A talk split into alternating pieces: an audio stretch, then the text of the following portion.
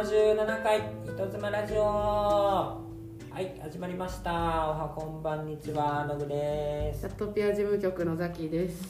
ライブで午後事務局の川本です。よろしくお願いいたします。よろしくお願いします。77ですって。はい。ね順番にね。77はい縁起がいいラッキーセブンって何、はい。もう7だけでラッキーなんですか？？3つじゃなくても。どうなんでしょで確かにラッキーセブンって何？37ちゃいます？あー77う。やからねうん、そのなんかパチスロのイメージ。そういうイメージ。ね7 7でも7はいい感じなの。なんで？7だけでもいいの。いや、あの別にいい感じじゃないと思うけど、あのなんか言いたくなるんですよね。7が揃ったらさ。うん。なるほどね、うん。そっか。そういうんなかまあ実は私ホワイトボードにも77回って書いてるんですけどそれ書くときに、あ77かって言ってなんか言いたくなったんですけどはい。77でも言っていいんかなってなってもごもごってしてやめた、ちょっとだけ言うのやめた、あのなななななかまあ別になんてことないけどってさっき強がりを言ったんですよ。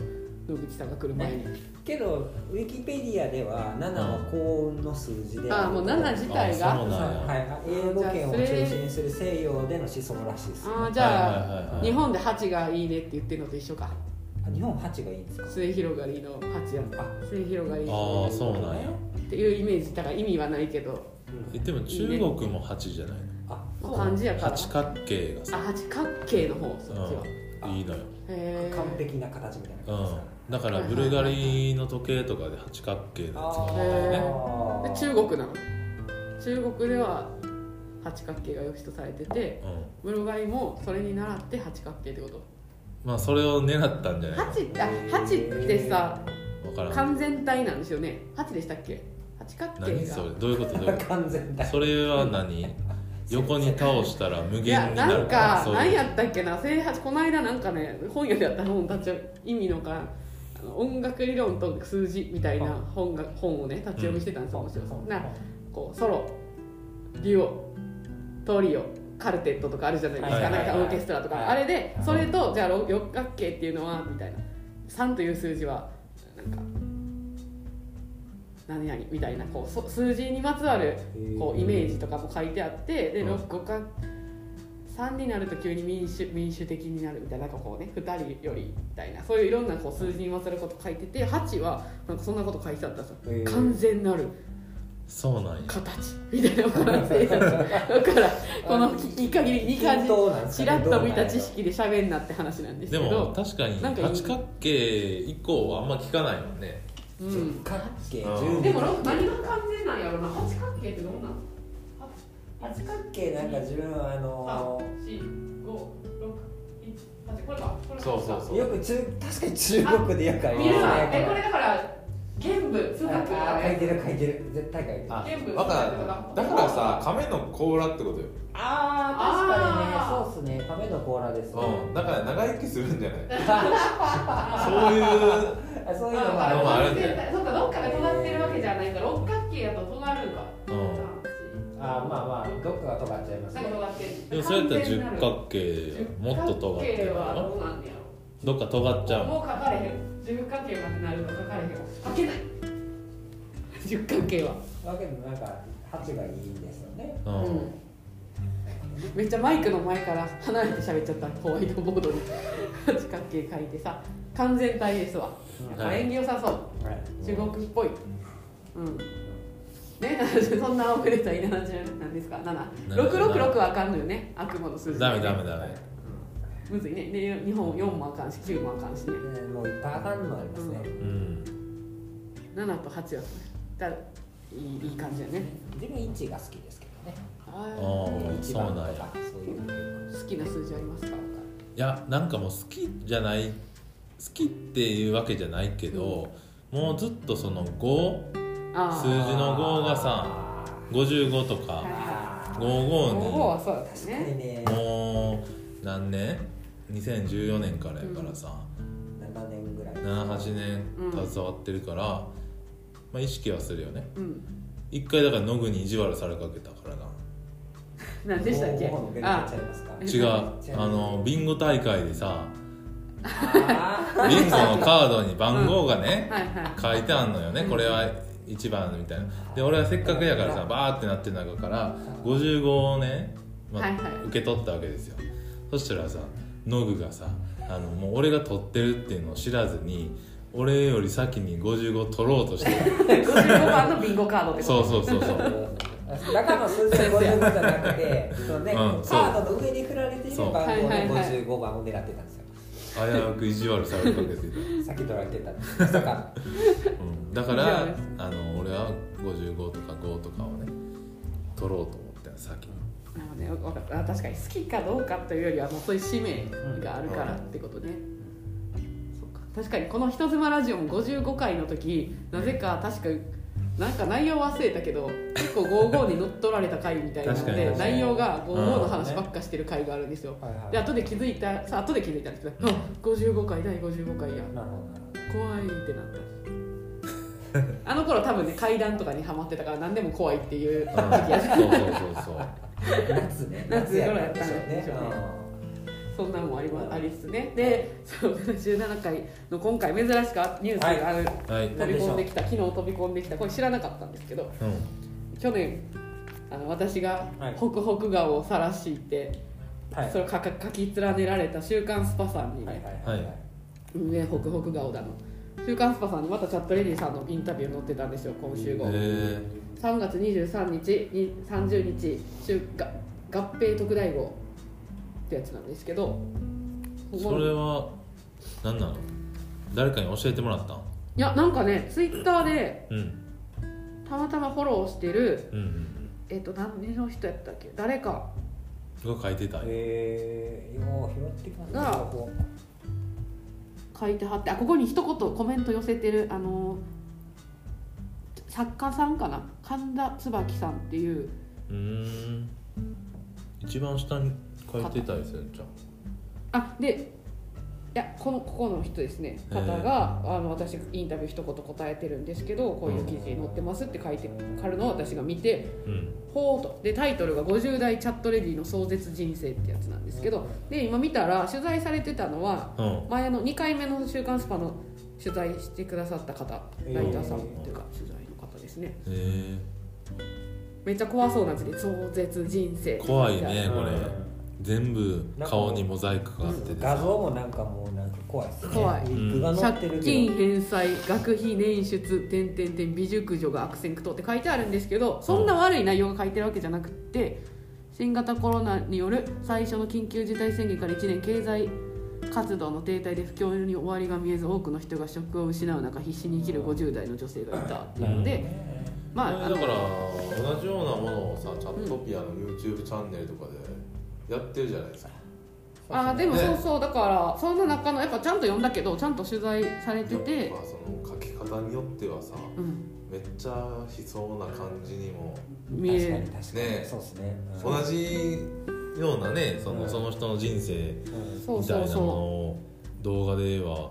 うそう。だからタイトルはこうして引き寄せてくれているけど、まあ、このライターこの回取材の方もて怖いタイトルついてますけど別に中身そんなんじゃなくて結構いい話載ってますみたいうな、ん。ので。書いてもらったら題名なんでよ。まあまあ怖いけどいいじゃないですか「おいなんだそれは」ってなるけど読んだらねいいことしか書いてないよ、えーあそうなんや。うん、いややっぱりあの雇い費女性のねうん。なんか国際女性デーみたいなのがこの間あったんですけど世界女性デーみたいな。でまあそういうのが女性の雇用の悪化が世界共通の問題として注目されてあい今悪化してるんですか？うん、C セッション、女性の不況って呼ばれるこの現象は日本でも起きているみたいなんでね。厚生労働省の調査によるとい1月の女性の就業者数は前年同月比で20万人減少した。20万人。うんだから非正規労働者の雇い止めですってだからまあ職失った人もやっぱり多いくて中年の女性たちがやっぱまとまったお金が必要。でそれがチャットルームですっていうそう。でやっぱ事務局事務職の派遣切りとか。でや私たちもよく言ってるね。あのうん。はえー大学生のお子さんいるとか老後の資金とか、まあ実際そのね登録がガッと増えましたから、うん。まあそうなんでしょうね。あ結構ここにの今回載ってるのは本当に51歳52歳50歳58歳のチャットエリーさんがもう本当に全くの素人から始めてうん。やってでもう一個ねあれやったのがあの何あれって。興味深かったんですことがね。この取材今回うちに来たわけじゃなくてあの代理店さんというかブースうんうん。うん事務所チャット入り事務所の方に、はい。えー取材が行っててでその後に昨日その事務所さん伝えでそっちからも来たんですよ、うん。実は取材受けて載ってるんですって連絡もらって、でそのね事務所さんのおなんていうんですかオーナーさんうん。も自身も男性ですね店長さんというかオーナーさん。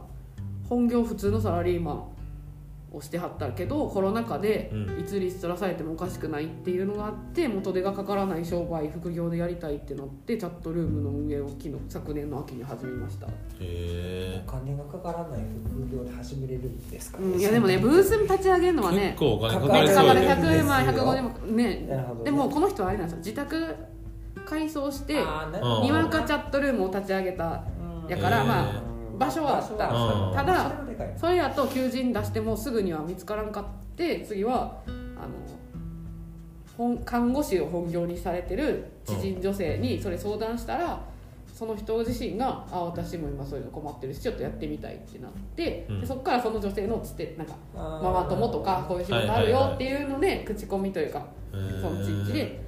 で今はなんか30人ぐらい在籍してるって書いおてある。んです結構いますねでまあその中にチャットピアのことも書いてくれたわけですよね。その女性のタイプによって、うん。まあ、ファンザさんとかチャットピアとかマナブライブさんとかにそれぞれ出演してますよいう話なんですよね。やっぱりねなやっぱ第二の場所としてなってるみたいな。最初は誰とちょっと抵抗あるって言ってたけどやっぱ衣装とかうん。着て着飾ることでこの女性たちも楽しかったりやっぱりあのコロナでやっぱ人と話さなくなって女性自身も孤独だったんでとかいう話が載ってるんです、うん。まあ、シングルマザーの方がねあと離婚しようと思って私は好きにさせていただきますと旦那さんに言って離婚するかどうかわかんないけどとりあえず仕事をちゃんと始めてでそれでやって発散して逆にちょっと夫婦が関係がみたいなの書いてたんじゃない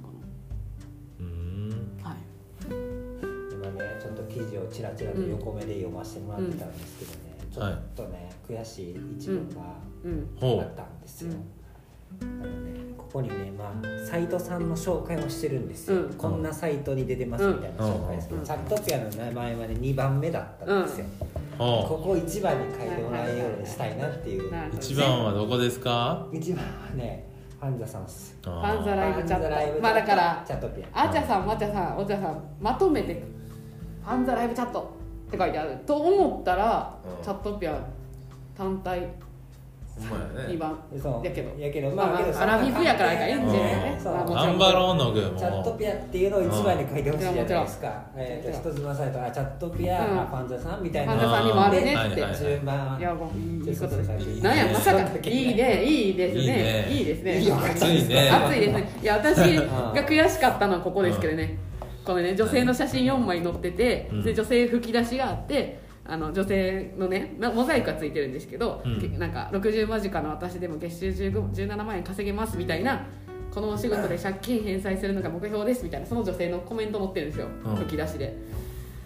濃密の副業は看看護師の私にぴったりエッセンシャルワーカーの私にぴったりって書いてあるんですけどこの濃密は NO でノーなんですよ、うん密じゃないっていう意味で濃密のはいはいはいは副い業はって、これは思いつかんかった私と思って悔しくて。あなるほどね。ヒーってなった。あそうなんや。ね。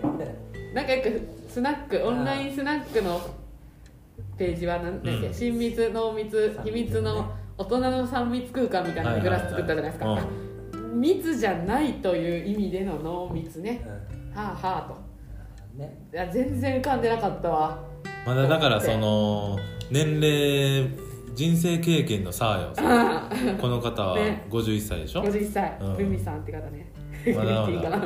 人生経験が足りてないよあなあたは。ーね。いやこれはもう参りました。ねいや入ってきたよ。あなるほどと。いやこれはそうよ。あなただって英語勉強してんのにさ。英語で関係あるの？濃密どうすか？いやでもほんいやこれ素晴らしいなと思ってしここ写真撮ってその言ってきてくれた、うん。その事務所から絡みの人に送り返して「いや記事読みましたよ」って「これめちゃめちゃいいじゃないですか」って言って。でそこに多分そんだけ感情を寄せれる人って浜口さんぐらいじゃないですか、いやもう私震えた。うわ悔しい。恥ずかしい。なんであはずみたいな思い浮かんでへんやんってなったんですよこれ。ね。うん。あとねあれもあるよ。ブースのねチャットブースの写真とかも載ってるんですけど、うん。ね、リングリングライト2つぐらいついとるよ、みんな。スマホのスタンドとかもあるのかな。あと海外のねあの事例うん。も載ってます。へ海外の。えもう全部言ってくれるやん。もうこれ変わんね やばいね。スーパー全部言ってないよ。こんなんほんの一部よ。もっとみっちり書いてるよ。まあね実際はね。例全然全然。買って買って。でこれスーパー絡みで言うともう一個ねビクッてするのが見見見出し「テレワーク暇人の実態」っていう特集もあってこれはちょっと私がビクッてしたっていう。なんかあるんですか？いな。感いやうんなんかいやいや全然じ違う。どういうことってあそうそうそう足立足立由美見た足立由美じゃないえ？違うでしょ。あこれあ一瞬足立由美に見えました。わ違いましたね。これなんていうんやろ女優さんです小木萩小木？萩原みのりさん。全然違うね全然違いましたね。なんかあのそう24ですね。あの同情するなら金をくれ。まあ同情するなら金をくれって言ってそうな顔してるわ、昔の和田千由美さんメイクだうんねうん。うんいや綺麗な人やな。吉岡里帆さんも載ってるからみんな可愛い。これいいよ。いいグラビアもいっぱい載ってるから。ほらああはい。なんかねさっきブランドのバッグみたいな ブランド好きやな。ブランド何ですか？これですか、ん。これ何ですか？わかんないね。読めないわ。うん。あでもいい感じやん。インブル。ね。藤巻百貨店初めて聞いた。いやいやこれいいと思うよ。面白いのいっぱい書いてあるよ。うん。今回。切れる老人って書いてある。そうこれも面白い。そう切れるエリート老人やね。森森さんのあの五輪のねあの人とかエリートは一般の老人より切れやすく被害も甚大。大。そうなんや。ほんまか。そうかそうか。いやおもろそうなんですよ。思ってても言うたらあかんこと言っちゃいますよまあ言っちゃうよ。だから 合ってるって自分うん。立場もあって言っちゃうんかな。身内同士で言うんや。ったらそのうん。ただの老人一般老人やったらそれぐらい言っててもみんな聞き逃すなん聞き流してる？おじいちゃんがいらん、なんか言うとるわって済むけどやっぱこんな公でね立場がもうとっくに定年してるような年齢やけど、うん。本当はかわいそうやだからもうダメだよそういう、まあ、ちゃんちゃんとしてねねでにできた方もいらっしゃるけど言っちゃうんやと思うわもう、うん、で そういうとないけど。今人の暇人のやつね。いやいやもうあかんでこのみんなテレワークね今。うんやってるって。どういうことなの？いやテレワーク暇人テレワーク言った言った通りよ時間を持て余す人が続出って書いてあるまあだからその仕事が終わってさでも外出できひんから暇っていうあまあそういうの？うんそういうことなんかな。いや仕事中にね私は途中までしかね、えー。いやサボってるわ。勤務。こいつあかんわ。一日中ゲームしても問題ない日もある。あ問題一日の流れ書いてるの朝朝礼やってんのね、うん。で1時ゲーム食事。2時睡眠。4時ゲーム。寝5てんの時仕事再開。7時終業。実動時間5時間そう実動時間がうん。半分って言ってる人が多い。コロナ禍で契約したネットフリックスを仕事中も見てます。それ仕事してへんかネットフリックスちゃんと見れてないかどっちかやな1日に34時間も見て「愛の不時着」は4日で見終わったって書いてある。あなた宝塚見てたでしょ。ほんまやわ。もうラジオでみんな知ってますほんまや。そうさビクってしたよ。うん。はい仕事は仕事。ほんまやね。そうだからみんな暇。ねそうだからえこれ見てたらさやっぱみんな睡眠ってあるね。あるある。変な時間に寝てるねうん。寝てるね8時半。何年？だから朝礼は。飯食った後寝てる。昼飯わ食っかるわ。朝礼はみんな出るんよね。それは当たり前うん。ですそれはね。朝礼出て、うん。10この人もやばいよ。8時半朝礼。10時 YouTube 食事。11時睡眠、早い二度寝やん。スマホ。スマホア15プリ。スマホアプリ。18時終業。こいつ仕事のこと一個も書いて一ない。時間半。朝朝だから出勤して1時間半だけ仕事したら終わりですよ、そうか。うん。あ朝礼仕事やから8時半から10時までうん。仕事して終わって、あとは遊んではんねや。そうやねそれはないよさすがに。そもそも1時間半で終わる仕事って何やねんって話ですよ、うん野口さんからしたらもうありえへん。マッチングアプリで恋人探ししてるし半年で8キロ痩せた人もいるんよなんかテレワークしてて。アプリでこあだから俺逆にさテレワークになってより太ったから俺ちゃんとやってるってことで仕事。なるほどね。今この人は痩せた、うん。いやずっと食べて遊んでるかもしれない。それやったら最悪ですね。ポップコーン食って映画みたいなうんやっぱ読書動画鑑賞筋トレネットサーフィン SNS 自炊掃除など余った時間を充実させている人が多数見られた。そう。確かに掃除な。朝礼しながら掃除機回掃除機じゃないや。洗濯機回してんもん。まあでもザキもさラジオの時に何回か炊飯器になってたもんな。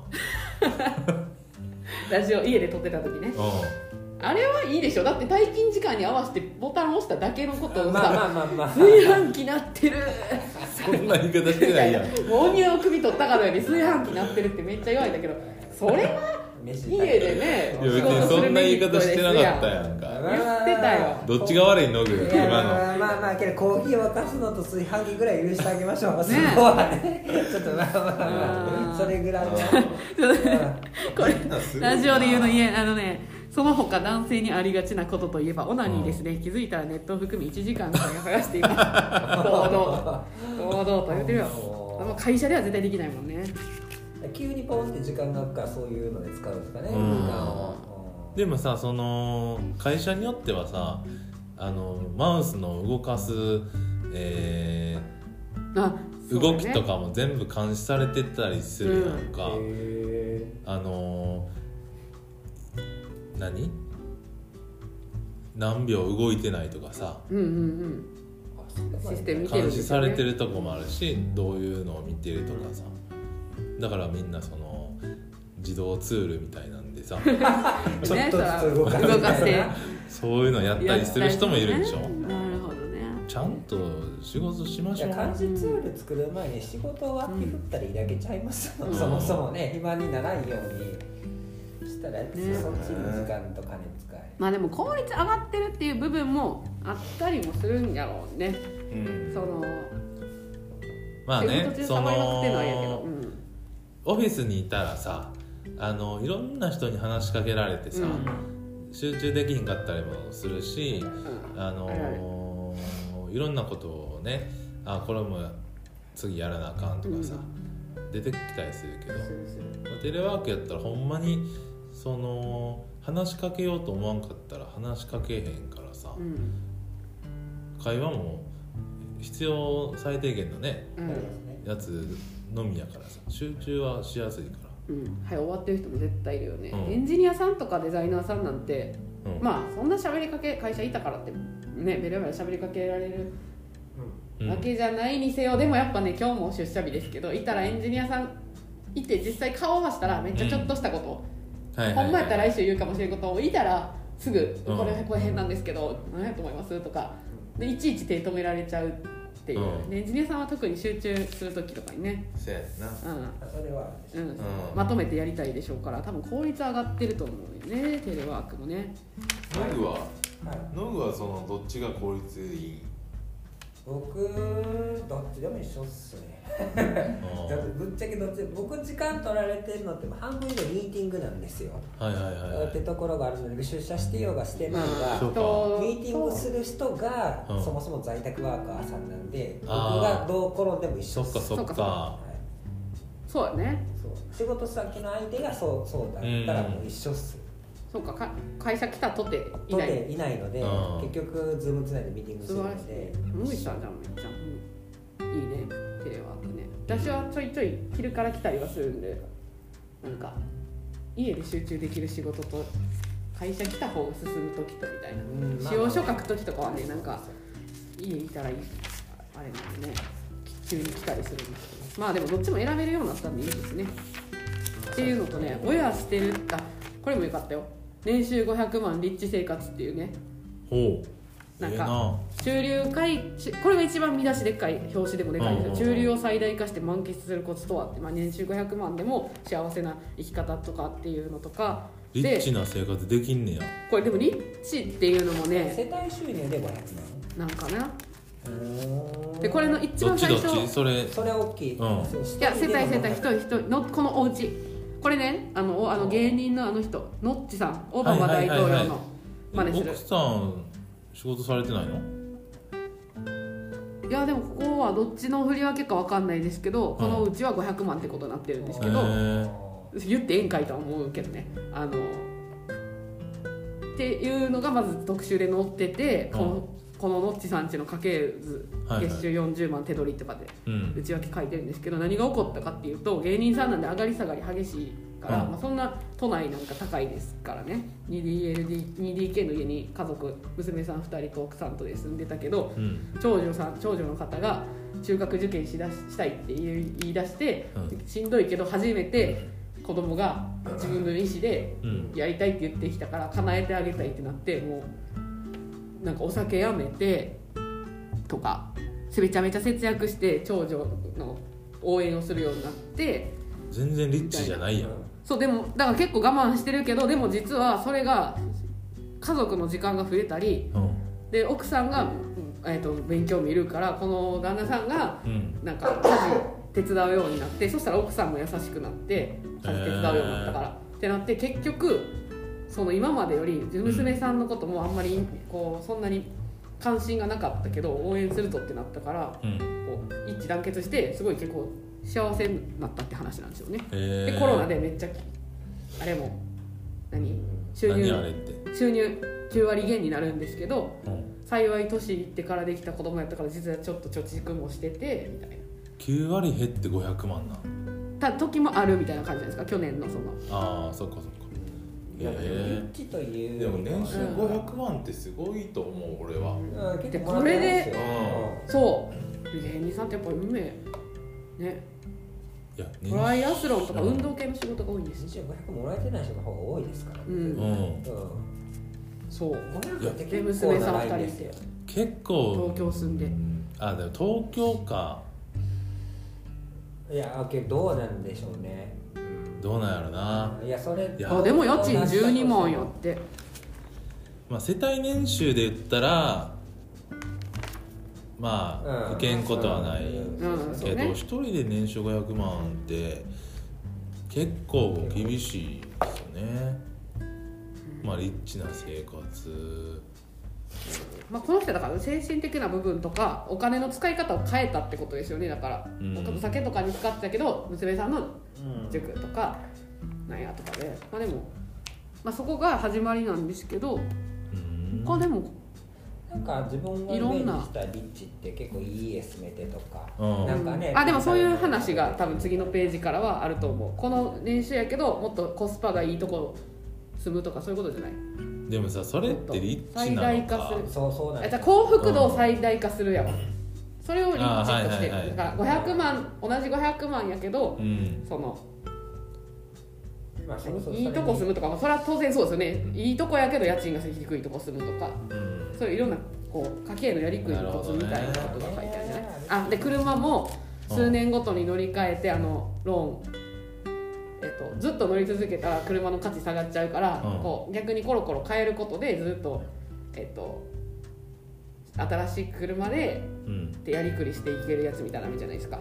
でそっちの方がいいよっていへうえやつとか食生活も多分この前先週話したの成城石井のこういうスイーツとかやといっぱい入っててとかそういう話。あじゃあコスパの問コ題スパとか。かそうそうだから500ってことには変わりない。この中流のこの収入でどれだけ最大限いいもの食べたり、はいはいはいはい。幸せにやるかっていう特集。みたいな。だからこうトップバリューのプライベートブランドのこのやつは実はめちゃめちゃ美味しい味するよみたいな。介護ファッションとかもね。うん限られた洋服代の中でおしゃれなお親父になる秘訣とかまあそういうことよね。限られてるけど最大限コスパがいい生活をするってやつ、ね、なるほどね。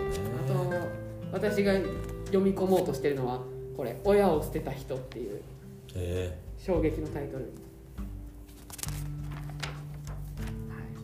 まあちゃんと実際自分ゴシップ誌って最後から最後まで読んだことないんですけど。俺もないね。なんかいろいろと書いてるんですね。うん。ねいや面白いバーっでて見てしまう感じですよ、うん、いや今回特にね私結構自分が今日面白いなと思って。うん。力気合入ってんのかな合併号やから。ちょっと太いんちゃいますなんかね確かに確かに。もうちょっと薄いイメージです、うん。なんかほんだってこのコロナでセックスレスやったけど良好な関係に戻った夫婦多数みたいなこの特集もいいねチャットピア世代の人刺さるいろんな事例書いてあるんだけど。まあ逆の人も増えてますけどねいいとこだけ今取ってますけどね。え DV もあそうそううそうそう。よくない話もそれでもやりたくない人たちとの座談会もありますから もう二度としたくない妻たち私たちの心が夫から離れた理由座談会もあるのよ。だからいろんなとこからうん。いろんな角度で載ってるんですけどね。これホットバージョンも欲しいですよね妻から気持ちが離れたり いやそれあそれもね載ってた。怒られんなんねで男は怒る。そうそうなんでうん。よみなんか無性として見れなくなってでも柔軟 ひどいよこの人。セフレに会えずやむなく妻を抱いたら夫婦仲が円円滑にっていうへえもう十何年してなかった人がもうどうどうしようもなくなって奥さんとやったら円滑になったようよね その人お元気ですね、うんん。十何歳ね。いやいろいろあんねん。みんなあんねんな思って。あと最初っからしないっていうことを選んで夫婦生活やってる人も結構いるんやな思って。へえいろんな人がいるんですね。いろんな人がいろんな事例載ってるの。これ何ページ？4ページ？え結構長い。す最初からしないって決めてごいよ。結婚をして、うん。なんで決めんねんやろねその。なんかいやまあ一応チャレンジしたけどもう私たちなしでいいねって。あそうなんや。その結論に至る理由が知りたいですね、うん。うん。チャレンジしてなし。これは買って読んでくださいよ。書いてあるんやけどね。うん。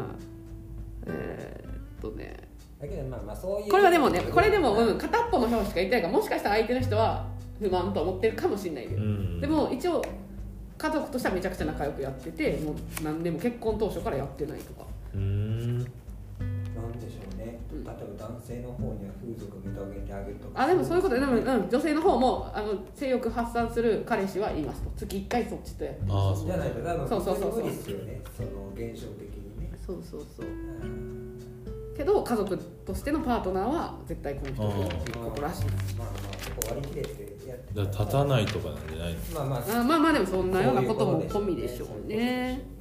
まあ要は気持ち乗らんのでしょうねどうしてうん。も、だから他の人はってことでできるわけじゃないですかそうそうそう。ってことはまあその人とまはしたくないっていう。あその感情が違うっていうのもうん。自分はあんまりそのそうなったことないのか分からへんな。その好きな人とやるのが感情がずれるんか。ね。だ家族とでいるのは痛いんやとかね。しかも最初からでしょ。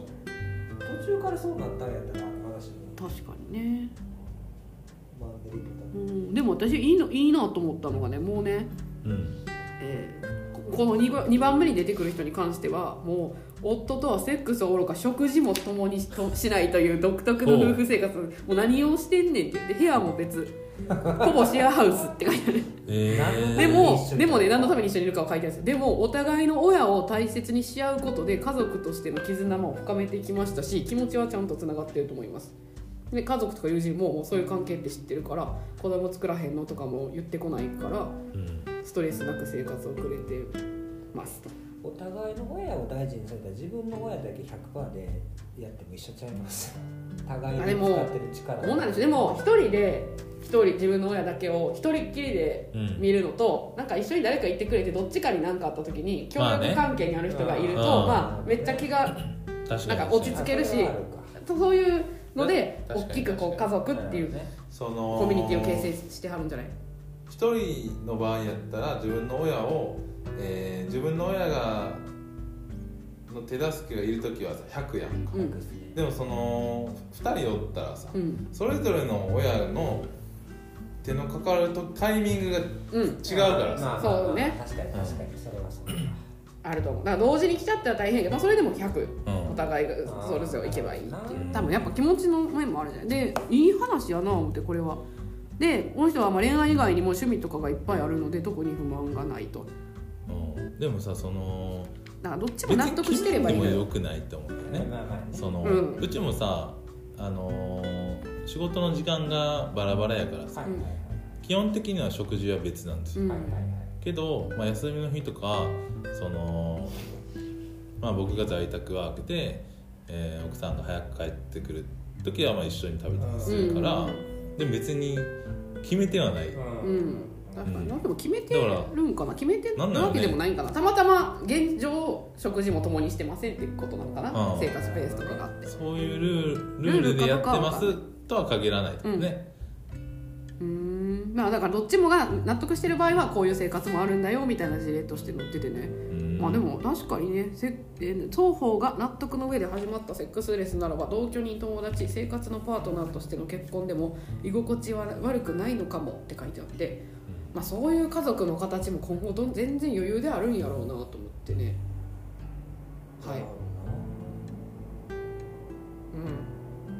もう私あの1対1で家族形成する夫婦関係形成するの無理ってどんどん年々あの言ってる私がですよ。みんながというより私が無理なんちゃうかってなってきてるんですけど複数でこういう家族としてのコミュニティって思うと別にあいいなとは思う。そういうことも視野に入れて私は今年人妻になるって言ってたけどもしかすると結婚するということだけが全てじゃないかもしれないですねっていうね。知らんけどね。そんなことも思った記大事で阪人独特のは知らんけど。ええよなあとこの美味しそうなグルメの漫画も載ってんのよ「はいはいはい。週刊スパ」はい、も うほとんど「週刊スパ」一生読むだけの。はい。なんか今日他言うことあるんじゃないですかね。まあ、一応あのー宣伝事だけ先しときましたから、はい。えっと毎と毎週言ってますけれども4月の16日金曜日、えーに大阪難波の、えートークライブハウスはにて、えー、とチャットペアの18周年記念としてちょっとしたトークイベントみたいなことをします。なんていうところ？あそうバー舞台袖さんってところなんですけど、で、えー、16日の19時開演会場、ん19時半。開演、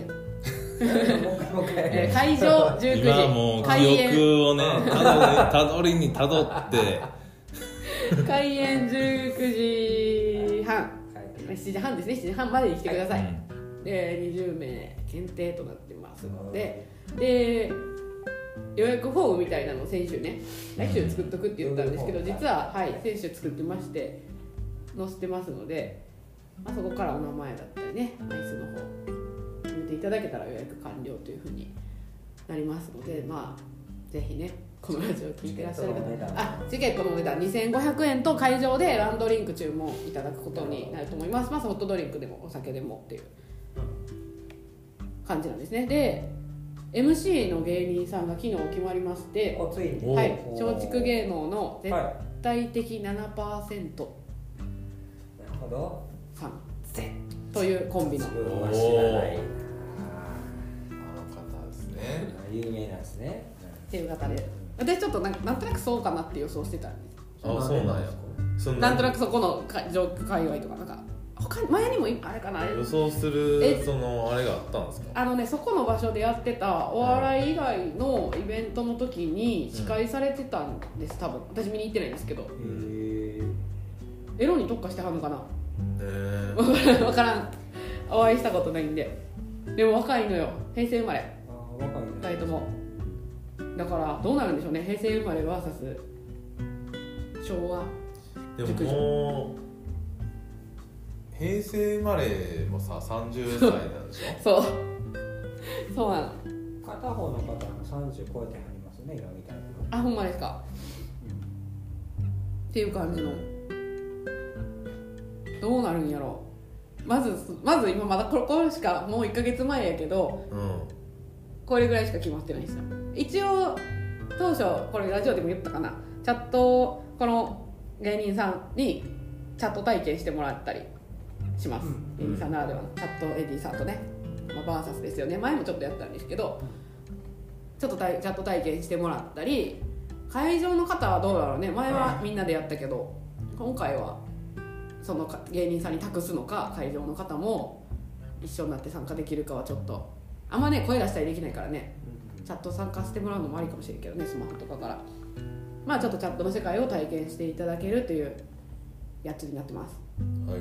はい。ほんまにこれしか決まってないから本当不安なんですけれども。ぜひねあの遊びに来ていただけたらなと思っております。はい。はいほんでもう19日ですか。3月の。あと10日2週間経ったら4月なんです。そうです。はい。4月といえば「タットピア18周年企画はい。はい始まります、はい。それだけ。まだ詳しい告知が全然できてないな。終わって全然できてないんですけどまあ1日からねいろいろイベントはありますので。準備中ですね今ね。はい。うん今日今年は特設ページ結構今までと違う感じで準備してて。あのねキャットレディさんからもコメント頂いてるんですけど何名かね。いいコメント頂いててあのお客様にもコメント頂いてるんですよ。チャットピアノ。うん。また今後ね発表しますけど今日ちょうど締め切りやったんで多分さっき締め切ったからいただいた内容見てたんですけどこれでも全てのお客様に送ったわけじゃなくて、えっと、ちょっと長らくご利用いただいているね方に今回は限定させていただいてちょっとメールをお送りしてもうよければコメントいただけませんかっていうでそのメールを受け取った方の中からちょっと応募してくださった方がいてなんかいいコメントいっぱい来てたんでそれを掲載したいなと思ってます。はい。はい。はいまあねまあね来週にはもういろいろ出せるのかなと思うので準備しておいてください。こちらからは以上となっております。あなるほど。はい。そこはそこそこまであれですね。ボリュームはなかったですね。はい。もうあとは野口さんのうん。恋の話。恋のいや恋の話。恋の話野口さんの恋の話。えっ、と僕の恋の毎週言っているこれ何回目も 7, 7回目ぐらいかな。ええ。っと野口さんのお友達のえーええ男性30代男性が、えええー会社の同僚の人妻に恋をしたらしく告白もし、ええー。今はまあ婚姻関係結ばれてるので、うん。まあ、ちょっと待ってくださいと。でも待っててくださいみたいなことが言われたのでおとなしく待っておくっていうはずだ。たのに、ったという恋の話を追っかけてるんですけどたのうにん、そうですね。最近はどうされてます？もうだってイチャイチャはしてますもんね、お電話電話とかではイチャイチャしうん。イチャイチャしたいっていう男性の気持ちですね。まあけど土曜日にちょっとですね、まあはい。自分家でちょっと飲んで話してたわけですよ、うん。はいはいまあ、はい相談に乗ってほしいということをやったのも別しながらね、うん。やっていただいた、やりながら話してたんですがはい。あーまあ待つと言いながら待ててないよねって話うんをしまして、うん。なんかご飯とか昼ご飯とかですね、うん。一緒にいてくるらしいんですけどもちょいちょいちょいちょい好きやら可愛いやらを入れ込むらしいんですよ。どんどんでもう向こうがなんで反応したらいいの？みたいな感じになってしまってたら。しいあもうこれは失敗する失パタ敗する。ーンですね。あの道に入ってって思ってんな。今ちょっと自分を見極めてもらう期間であるのにもう自分の気持ちを押し殺せずにもう自分の気持ちを伝えて伝えてお伝えまくるみたいせおせやななもうもう伝えたところでうん。完了してんのにね。そあの伝えた。一生懸命告白したでもね一か八かで。多分あそその人はあの本当は、えー伝えたかった。伝えたいわけですよ。うん。けど今までは伝えられなかったわけですう、ね。うん。ででも一回伝えたらもう次からはさ言いたい放題する 毎回言いたい放題ですね。うやっぱ人ってこうなる。これはね危ないね。そう。でそうそれ言ってたんですよ。んうんそうそれはよくないよと気持ちはわかるけど自分の好きを抑えつけるのは子供の恋やぞというおおお向こうに惚れさせるような行動取れよっていう話確かにこのラジオのね。いいこと言うね。いいこと言う。このラジオずっとタイトルつけてるじゃないですか。この話って大人の恋の話っていうタイトルなんで こんな子供みたいなことやってもらっちゃ困るそんなつもりで追っかけてないからこっちは。これはね、うん。大人の不倫とかにならずなんかいい人生の転換期が見れるんかなっていう期待のもとそうそうそうそう。私たち追っかけてるけど。途中からちょっとあれ？っていうね感じで、中二の恋の話聞いてるのかなって。そうそう。なっちゃってきてたんですね。だからちょっとあの引け引けというか抑えろという話をしたんですよ、もう普通にいいコンサルしてるじゃんはいはいはい。でまあそんな話をしててでまあ結局えー、と次の日の1時まで話してて、うん。はいはいはい10時ぐらいから次の日の1 1時って何？お昼の？お昼の13時、えー？22時13時。やばいもう。やりたいわそんな恋の話。すごいね。すごいすごい。まあ俺の魅力って何やとかな。んかもうそんなんええねんもなってきたからまあそれをフォローしつつまあ結論言いましょうか、うん。結論言うと昨日 LINE 来て振られたって LINE が来てな笑い方してもそう。ほら見ろ。男としては見れないと言われました。完全に触れやめましたいろいろとありがとうっておおいおいほらああもう私らのう言うこと聞いといてくれたらもうちょいいい思いできたのに。ねえ。もう突っ走っていってもでさ成功するものもそれはダメになりますよ、ねまあよかったんよ。もうあかん。だからくだらない自信で負けた。もうちょっとちゃんとした方がよかったって当たってあー。もう遅いよ。遅い遅いわ。っていうところがあっていあーそうそう最終回まさかの大裏人の恋の話。7, 7回か。あー今日それやったら77回で7でちょうどいいけどな。うん。そう。あうーん。それはダメですよ。だってさうにえー、2個ぐらい前まではいい感じだったいいやん感じやったよ。楽しかったよこっちだって。うん。そうなんですよ。ちょっとあのタゲが外れたと言いますかねあのちょっとおかしい行動が目立つようになってからが加速が早かったので。はい。やでもね鋭い人がいたわ。おこれその多分ねラジオ中には私は言わなかったんだけどもはい実はツツイッターでこの恋の話に関してはコメントがねほこう聞いて私がラジオ更新しましたっていうツイッターに対してこう聞いた上でちょっとコメントを寄せていただいたりとかしてたんですけどね。はい。このとあるチャットレディさんからねう、うん。この話聞いてくれてたんですね。でうん。めっちゃ初期の段階でうん。まだ私らが楽しんでたその34回はい。前。の話告白した次ぐらいの回でえーっとねどこや。この女性はあこの男性はうん。もしかするとこのえーっと見つからないからあこれあった。今日も楽しく聞きましたと。思ったよりこの恋の話ね。進展しててびっくりです、で、まあ、このお二人の背景は全然知らないんであんまり言うのはあれだけど、うん。聞いてて思ったのは彼はテイクアンドテイクの人なのじゃないかなと感じました。うん。うん。うん。ちょっとそれは人妻さん躊躇するよなっていうのが感想です。うん。ではい段階で確かに、はい。まあ、そうっちゃそうやしでもその時は私はまだうん。希望を見出してたからこの人。うん。言ってくれんちゃうかと。大人の恋。もう見抜かれてた。う ん第2回目でもすでに。もうなだいぶ早い段階で女性人妻さんには見抜かれておりました。いやけどねそうけどあもう今回はもう男側の失敗なんですよ、うん。完全に、ね。そのう普通の恋じゃまずないよっていうところ、な部分でね。うん。そもうそれは向こうも困ったやろなと思いました困ったん聞いてですよね。たらうん。どんどん冷静になってきて女性は特にそういうねうん。結婚もしてるんだったらいいろんなことを冷静に考えたでしょうからそれはね逆にもう見よう思ってたけど見れなくなるって判断されてしゃあないかなとそら、うんそれはね食いに行くたびに好き好きとかなんかそんなん言われたらもううん聞いといたらなんか気になってねあ私を早くうん。あれしてこの人と付き合いたいわなんて思ってくれたかもしれない。そうのにね。もううん見えちゃったもんね子供に見えちゃった。だからもうで自分の感情を出しすぎてるんですよ。もう全部分かっちゃった。私のこと大好きな人ってなった時点でね、うん。もうそれだけうん。浴びとけばいいというかね、うしこれ以上受けていくのもちょっと大変なことだなっていう判断。うんまあ今ある状況を崩してまでこの人と一緒になるっていうのはやっぱ想像できへんとはなるでしょう。ミステリアスに言っといてくれないと、うんねえ。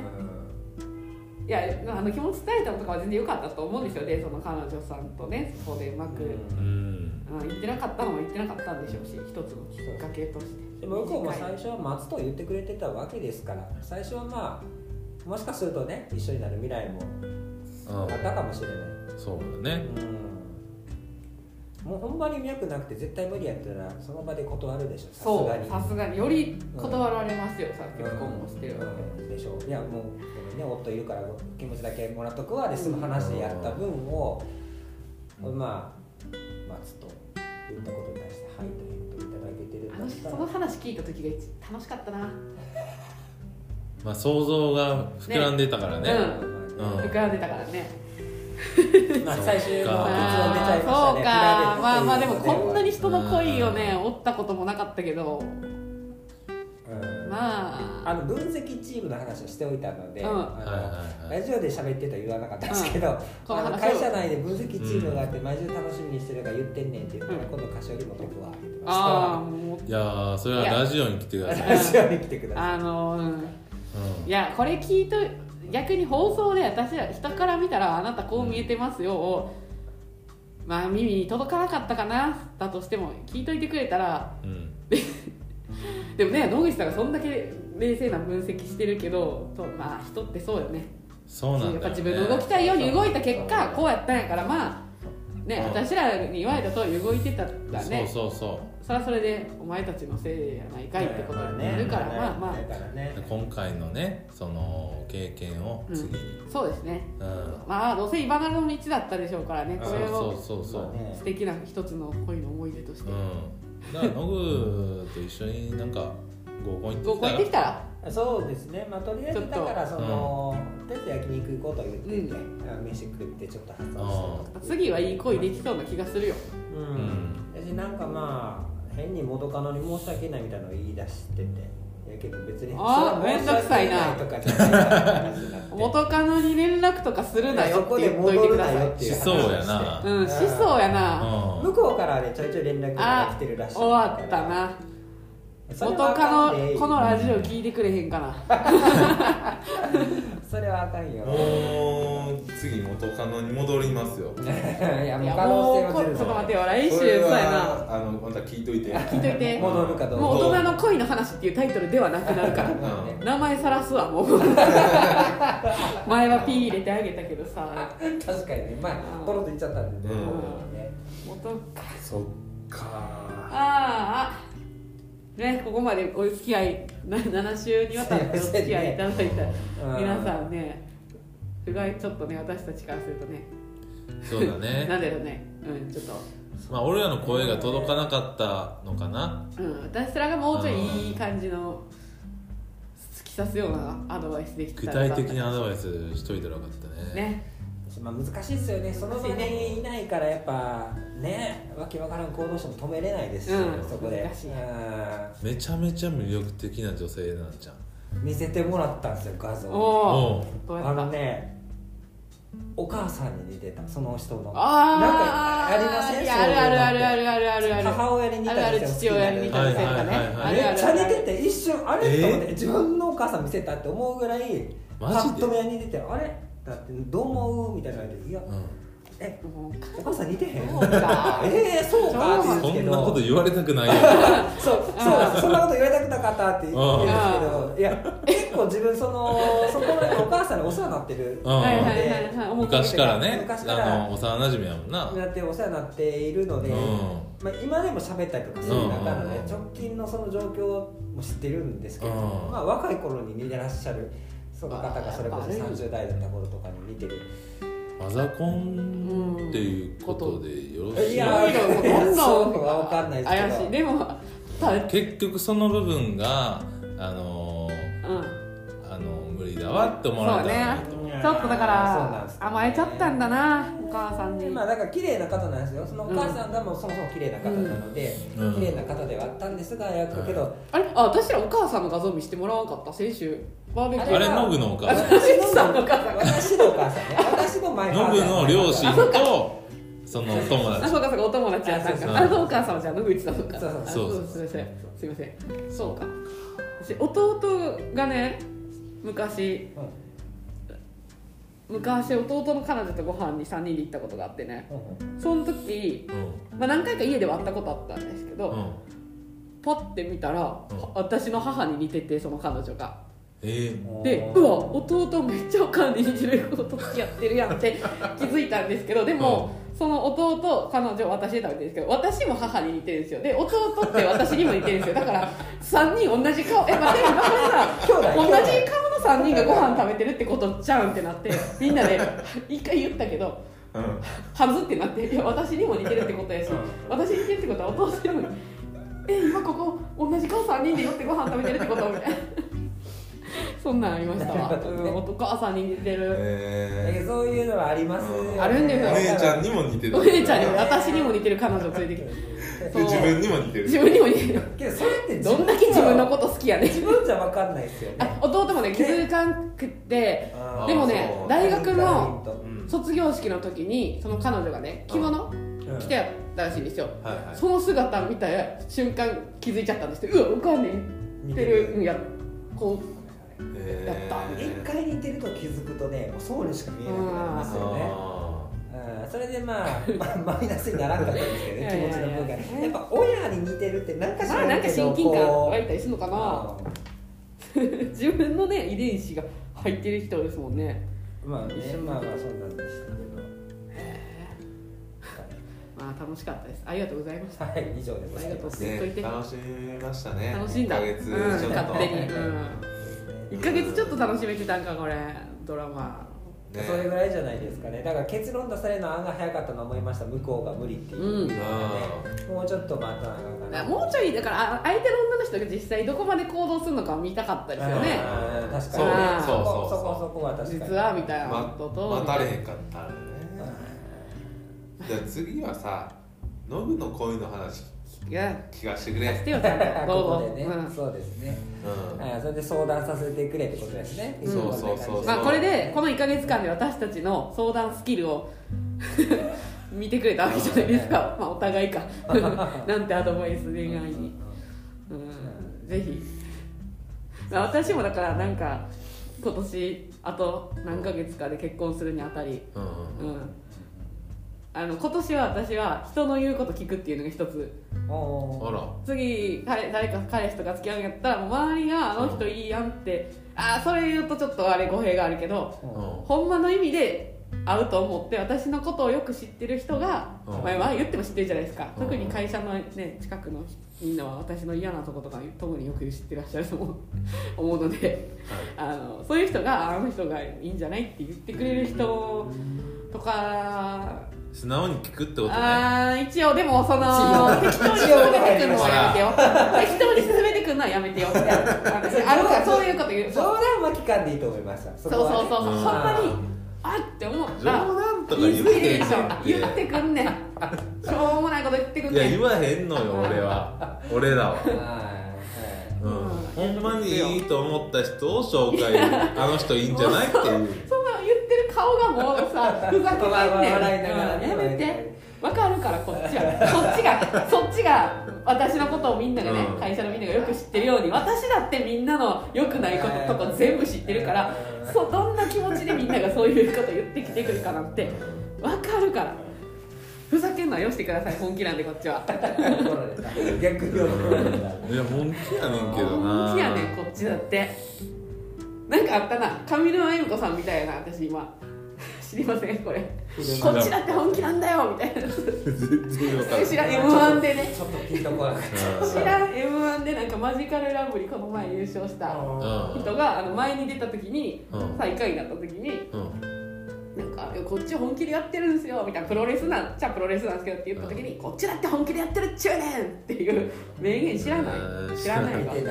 知らん。かった YouTube で見てたからさ。うん。見てそれ。そういう今私それやなって。あちょっと1個あと2分以内におすすめしていい？はい。このスパ今ペラペラめくってたら出てきたんですけどね。うん「九条の大罪」っていう漫画めっちゃおもろいですよ。